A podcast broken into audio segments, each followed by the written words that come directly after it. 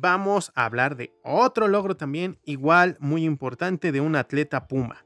Vamos a hablar de Cecilia Arratia del Castillo, coordinadora de gestión de la Secretaría de Desarrollo Institucional, quien logró el segundo lugar de los 10 kilómetros de aguas abiertas en la categoría Master 50-59 del Ocean Man celebrado en Cisal, Yucatán, el pasado 14 de octubre. Y con esto obtuvo una icónica moneda que representa su pase al Ocean Man World Final 2023, que se realizará en Phuket, Tailandia, los próximos 2 y 3 de diciembre. Y hoy justamente para hablarnos de ese logro nos acompaña aquí Cecilia para charlar de toda esta gran experiencia. Cecilia, muy buenos días, bienvenida a este, a este tu programa Goya Deportivo. Es un placer y es un honor que nos acompañes. Muchísimas gracias Emanuel por el espacio, por la invitación. Y pues sí, estoy, la verdad estoy muy contenta de estar aquí y de, sobre todo del, logro y, de la clasificación. Hombre, hay, hay, muchas preguntas que ya en fuera del aire estaba un poco comentando con Ceci, porque si se acercan a nuestra gaceta digital, en la sección de deportes podrán encontrar el artículo que habla sobre ella y su logro. Y ahí mencionábamos que justamente tú antes te dedicabas a correr Spartan Race. Entonces, queridos radioescuchas, correr un Spartan Race tampoco es un día de campo, ¿eh? es mucha preparación física. Y cuéntanos cómo fue este cambio de un Spartan Race a aguas abiertas. Pues mira, yo hice Spartan Race, yo con unos 16 años, son más o menos 5 carreras por año las que se realizan en México. Son diferentes distancias, eh, hay de la Beast que son 21 kilómetros, la Super que son 14 y luego la Sprint que son 6, de entre 5 y 6 kilómetros y bueno, se realiza también la del estadio, entonces, eh, pero no, o sea, más o menos son cinco al año, ¿no? Y, bueno, yo hacía todas. Eh, los últimos, yo creo que 10 años fui a los mundiales de carreras con obstáculos. Y los últimos dos años fui al mundial de. tanto de. Se llama Spartan eh, Trifecta Weekend. Son las, haces las tres distancias en un fin de semana. Es de verdad impresionante. Y luego ya hice la de nada más que la, la, la, Beast, que fue en diciembre en Dubai pasado, quedé en quinto lugar. Y pues yo creo que es muy bueno, ¿no? Yo me hubiera encantado quedar en un podium, pero de verdad ya, ya no podía más. en enero del año pasado yo tuve una cirugía de espalda y el doctor me dijo, ya no vas a correr, ¿verdad? Le dije, no, pero claro que sí. Es mi vida, ¿no? o sea, ¿cómo crees? Y, y la verdad seguí, seguí. Y me empeñé en, seguir, dije, no, porque ya había ganado el quinto lugar en el 2021, dije, no, vamos por la revancha, ¿no? Y volví a repetir el quinto lugar, pero ya llegué yo muy lastimada. Entonces me preguntabas, ¿cómo viene el cambio a, al, al nado? Pues un poco fue voluntariamente a fuerza, ¿no? Porque sí llegué muy lastimada y el doctor me dijo, sabes que ya de plano no puedes correr, no puedes brincar, no puedes cargar. En la Spartan se cargan pesos muy, o sea, para una mujer, igual que un hombre, a veces te ponen cadenas de 50 kilos, este, y así córrele un kilómetro. indistintamente de la talla de la competidora, ¿no? no, no, es estándar el peso que hay que mover. Es estándar, cubetas con piedras adentro, costales. Mm. Eh, es, es, es, es, muy duro, ¿no? Entonces yo, yo creo que yo llevé al límite mi cuerpo, que la verdad lo agradezco porque nunca, nunca me rendí. El cambio fue muy difícil, porque cuando él me dijo, o sea, después de estar en el hospital un par de días haciéndome estudios, me dijo, tienes mucho desgaste, ¿no?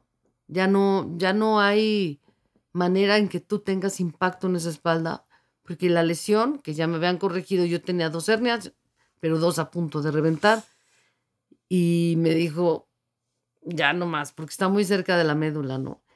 Y yo decía, de verdad es, es como un luto. O sea, la gente no lo entiende. La gente que a lo mejor no es tan deportista, dice, ay, pues ya ni modo, no, no. O sea, a mí me dolió, fue un duelo. Pero la verdad es que parte de mi rehabilitación en esa operación de columna fue nadar. Yo nadaba desde muy chica, aprendí a nadar en el club alemán y estuvimos, estuve en el equipo por años hasta que decidí luego incursionar en el tenis, luego en el atletismo y así. Pero eh, eh, no, no, no fue tan difícil. Yo ya traía pues esa condición de, de, de, estar nadando para que no corriera para los Spartans, ent entrenaba natación, pero no había competido. Pues ya cuando me dicen, sabes que no puedes correr, estuve muy triste mucho tiempo, hasta que mi entrenador me dijo, oye, pues si nadas re bien, ¿por qué no? No migras. No migras, ¿no? Y ya había hecho por ahí una nadada, o sea, a mí me daba terror el mar, lo voy a confesar, terror. O sea, una cosa es saber nadar en la alberquita y en las olitas y todo, pero recuerdo una anécdota que me, la verdad me gusta contarla porque estábamos en, en, en, Veracruz, mi hermano Carlos vive en Veracruz, y él nada, ¿no? Él fue el que me apoyó en esto. Y estábamos en el muelle, me dijo, mañana vamos a ir al muelle, está bien tranquilo. Y estábamos, le dije, pero junto a mí, le dije, no te me separes, ¿no? Y yo llegué al muelle, traje baño, gorra, gogles, y le dije, no puedo.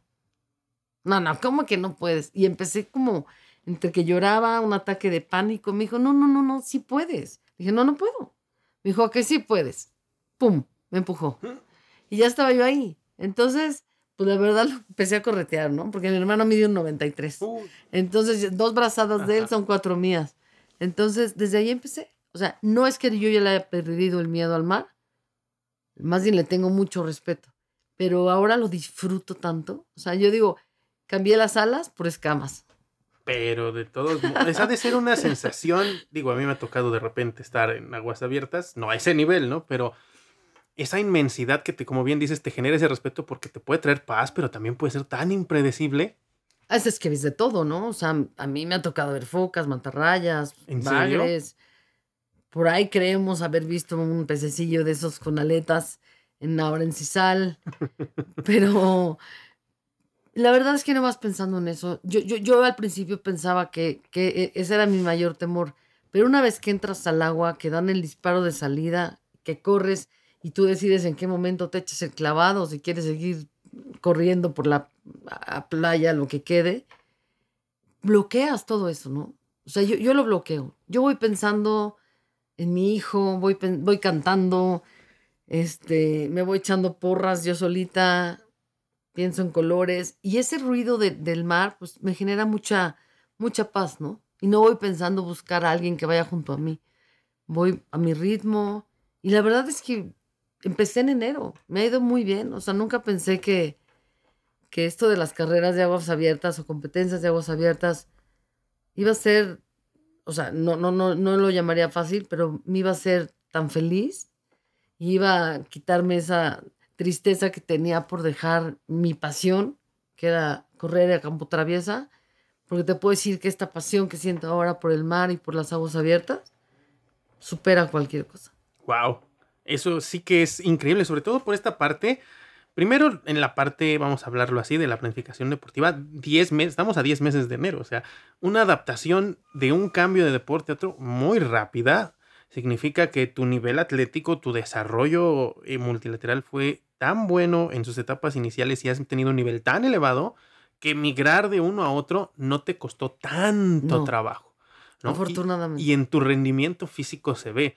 Y también enhorabuena porque sí, sí entiendo yo esa parte. Y yo creo que para hacer como el símil a, todos nuestros radioescuchas, más allá de una carrera, piensen que ustedes pierden algo que siempre los hace felices, en donde se sienten plenos y realizados y que les digan, no lo puedes volver a hacer. Es como si un pianista se fractura los dedos y le dicen, no puedes volver a tocar. O a un guitarrista. O a un dibujante le quitas... Eh, todos los medios y, le, y si pierde un dedo y le dices ya, ya no vas a poder dibujar, ¿no? o algo que ustedes, les que ustedes disfruten mucho y no puedan volver a hacer por alguna otra circunstancia en la cual le digan o te mueres o sigues viviendo pero careciendo de eso, esa es la sensación que se experimenta cuando te dicen ya no vas a poder correr por tu espalda. Entonces, claro que es un luto genuino y levantarse de ese luto no es fácil, porque tal vez nosotros asociamos mucho a las pérdidas eh, personal es el luto, pero no, todos tenemos procesos de pérdidas y la manera en que tú has superado este proceso realmente es encomiable porque supiste soportarlo, asimilarlo, aceptarlo y migrar a un punto donde ve dónde estás ahorita. Sí, estamos a, a un mes de irnos a Tailandia. Y aparte, si no me recuerdo, la nota decía que a nivel de toda la competencia quedaste en cuarto lugar. No, en Séptimo, séptimo. lugar. Séptimo de la lugar, rama femenil. De la rama femenil. Pero tampoco es fácil, ¿eh? O No, sea, no, porque digo, yo tengo 53 años. eh, digo, compites con ellas de 20 hasta 60, ¿no? Entonces sí creo que, es, estuvo muy bien. A mí me dio más gusto quedar en séptimo general que en el de mi categoría, porque pues ahí hubo una falla con una boya y, en fin. Pero la verdad es que sí, sí, sí estoy, estoy muy contenta, estoy muy orgullosa y la verdad he recibido muchísimo apoyo de la UNAM, de Deporte UNAM, de, de mi jefa. yo trabajo en desarrollo institucional y la verdad es que ahora además estamos en medio de un proceso Sí, ahí viene un proceso complicado. complicado y, y- y la verdad ha sido súper empática conmigo y, y me ha apoyado muchísimo y la verdad es que aquí estoy feliz platicando con ustedes. Y yo la verdad es que lo único que quiero es inspirar a la gente, decir, sí puedes. O sea, yo no digo que te metas una carrera y hagas retos extremos como un una loquita como yo, pero sí puedes. O sea, fijarte metas en la vida y, y- y saber que puedes hacerlo. O sea, yo creo que todo está en la mente. Todo está en la mente y, y, y fijarte esos, esos retos. Yo, yo creo que la vida es de retos y de oportunidades. Y con determinación, perseverancia, disciplina, todo se puede lograr. Y no me queda duda, porque eres un ejemplo viviente. Y con esa constancia, esa disciplina, ¿contra qué países te enfrentaste ahora en la competencia? En esta había gente de Italia, había gente de Estados Unidos. Por ahí oí hablando alguien en alemán, pero la verdad no, no, no sé. Eh, Había más mexicanos. La verdad es que esta competencia es internacional, entonces hay en todos los países. Mucha gente lo que hace es que si no calificó en su país, pues viene a No. México eh, para, para ver, porque esta, esta era la última ya para el mundial. Entonces, mm, la verdad inventaría si te dijera con cuántos países. ¿Cuántos países van a ser allá? Muchos. Y de esos países que vayan allá, muchos más o menos ya tienes una idea de quiénes son como los que siempre son rivales o pesados para este área de aguas abiertas. La verdad es que todo fue tan sorpresivo que no he tenido tiempo de, de- de ver quiénes son. O sea, me queda claro que la gente europea nada muchísimo, tienen mucho más facilidad porque hay muchos mares y no, no, eh, mucho más tranquilos que los nuestros, ¿no? Eh, hay muchos lagos también, entonces es más fácil nadar aguas abiertas por allá. Pero pues yo no importa, yo le voy a entrar parejo a quien sea, eh, con Tú quien vas a sea. darlo todo. Yo voy a darlo todo. eh, necesito meterle velocidad al entrenamiento, pues porque me queda un mes. Pero pues cuando ya traes esa preparación, o sea, yo ya nadé 12 kilómetros Ujú. una vez. Ahorita voy a- van a ser 10. En Cisal resultaron 11, no, no, no 10. Ok. Estaba un poco mal medido. Pero estoy lista. La verdad es que yo me fijo una cosa en la mente Y hasta luego, que no lo o sea, yo en enero me entrevistó Omar en la Gaceta y le dije, mi reto, ya que cambié de disciplina, es clasificar al Mundial. Y hoy que lo veo, ¿no? Digo, lo hice. Me fijé un- una meta y ahora estoy, y es un sueño hecho realidad, la verdad. Y además conocer Tailandia, Ah, sí. Bueno, Va a ser el pilón del premio, ¿no? sí. Cuéntanos, eh, más o menos a tu día a día, ¿cómo le describirías a nuestros radioescuchas que es un día con entrenamiento y trabajo para Cecilia? ¿Dónde empieza y cuándo termina tu día? Bueno, mira, yo me levanto a las 5, 5 y media de la mañana, me doy un baño, me pongo mi traje de baño, hay días que me toca hacer pesas, eh, despierto a, la- a- a mi hijo, eh, nos vamos a, lo dejo en la escuela y yo a las más o menos cuarto para las 7 estoy en el gimnasio, entreno unas dos horas, tengo permiso para llegar un poquito más tarde, me apuro muchísimo para bañarme, regreso, a la ofi- voy a la oficina, después salgo a comer, bueno, voy por a la escuela, como y regreso a la oficina. Y a veces me toca entrenar doble en la, en la noche, ¿no? O sea, más abdominales o, o bicicleta. Todo depende de, de- de qué tan cerca está yo ya de, de- de la competencia, pero muchas veces es doble jornada, Ok. ¿no? Y, y ese, ese es mi día a día y dormir. O sea, los fines de semana igual voy a la Alberca Olímpica de CEU a entrenar y no tengo mucha vida social porque la verdad es que a mí el deporte es lo que más me apasiona y mi hijo. Yo soy mamá soltera y la verdad estoy dedicada completamente a él.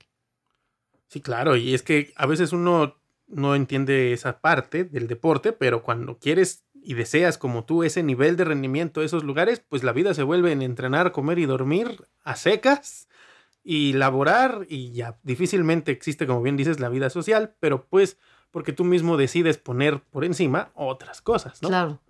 Y en esta particularidad, descríbele a nuestros radioescuchas para que vayamos todos aprendiendo, porque fíjate, es muy común que hablemos todos sobre natación y como bien dices, pensamos en la alberca. Pero, ¿cuál es la dificultad? ¿Cuál es también la particularidad de nadar en aguas abiertas? Hay una enorme diferencia porque las corrientes, que yo aún, Cecilia Datia, no las comprende todavía muy bien, te empujan. Ok. ¿no? Eh, la, la mayoría de la gente tiene un poco más grasita, ¿no? De los que nadan este, aguas abiertas. Eh, yo todavía tendría que subir un poco de peso, pero la verdad es que así me siento bien. Y las corrientes son complicadas porque a veces te alejan, entonces tienes que regresar. Y bueno, obviamente cuando el mar está picado, tragas mucha agua, eso te provoca mucho ardor en la garganta y en la nariz. Ok. Entonces va volviendo más complicado, pero yo, yo creo que con una buena respiración y súper concentración, yo respiro cada dos y después cada cuatro. O sea, hago dos respiraciones, respiro, digo, perdón, dos brazadas, respiro, cuatro brazadas, respiro. Y trato de no tragar agua, porque si es, luego sales con una panza que dice, ay, ¿cuántos meses tiene, señora? ¿No? Pero, eh, porque sí, o Sí, sea, sí el, el agua tan salada, y hay unos mares más salados que otros, aunque, aunque no lo crean. ¿no? Eso te va deshidratando en la carrera también, ¿no? Y hay, hay carreras que no te dan hidratación. Ah, ¿no? Ahora en Cisal sí había dos lanchas y, y te dan ahí tu bebida. Hidratante. ¿Y ¿Cómo te Hidratante. hidratas nadando? ¿Te tienes que parar? Te tienes que parar, te vientan unas bolsas, a- algunas con cuerdas, otras no, que eso está mal por, por, por la contaminación, pero tú mismo tienes que asegurarte de, de tomar tu bolsa vacía, o sea, le haces un hoyito con la boca y de aventarla al barco, a la lancha que está ahí. Yo muchas veces lo que hago es guardarla dentro del traje de baño porque me la voy llevando, Ujú. porque a veces sí, cuando ya tragaste mucha agua, la sed y sobre todo el ardor de garganta es impresionante. Sí, si nosotros que dejamos irnos de vacaciones cuando nos revuelca la ola y salimos así, imagínate tú. Sí, sí, sí. Sí, eso es, eso es lo único, pero la verdad es que bien concentrada y nunca pensando en, "Ay, ya, ya, ya, ya, ¿cuánto falta? Yo, yo, yo uso un reloj que me va diciendo cuántos metros llevo, a qué ritmo voy. Normalmente, si es una carrera de 10 kilómetros, en el kilómetro 8 le meto turbo, pero a veces que dices, ay, caray, ya no puedo, ¿no? Como en Cisal, dije, a los 8 le empecé a meter y de repente dije, oye, ya llevo 10. Mm, ¿Por qué Y- no llego a la meta? ¿Y dónde está la meta, no? Y, y- y es que eran 11. A todo el mundo le marcó 11 kilómetros, ¿no? Sí, porque podrías decir, bueno, a mí y a otros tres, pero si a todos les marcó 11, entonces. No, otras veces me ha pasado que nado más porque me desvío por lo mismo y entonces ahí van los kayaks y dice, oiga, va chueca, regreses. Pero es cosa de aprendizaje, ¿no? Yo creo que en estos pocos meses he aprendido bastante rápido, pero tengo mucho que aprender, mucho. Pues Cecilia, no me queda más que darte las gracias por estar con nosotros. De verdad, esto que nos compartes, además de ser una motivación, un ejemplo para superarnos, también es muy gratificante escuchar a alguien que ha superado los retos, porque créanme, queridos radioescuchas, la vibra que te transmite, eh, la personalidad que tiene, tan amable, que o sea, sí te motiva a estar aquí con ella. Y yo saliendo de aquí digo, ay, si pudiera me voy ahorita a nadar. Pues vámonos, tengo que ir a entrenar. ahorita. Muy bien, pues bueno, ya muchas gracias por venir temprano y ahora vas a ir a entrenar y esperamos que tengamos noticias después de ti del 2-3 de diciembre para tenerte aquí después de tu viaje a Tailandia y platicar de los logros obtenidos allá. Sí, muchas gracias. Y recuerden que no hay límites. Los límites están en la mente. Exacto, excelente. nosotros consejo. somos nuestro único rival, rival a vencer. Es Excelente. todo lo que me queda decir. Muchísimas gracias Cecilia y que tengas excelente fin de semana. Ay, muchas gracias por la invitación. Estuve muy contenta y muchas gracias.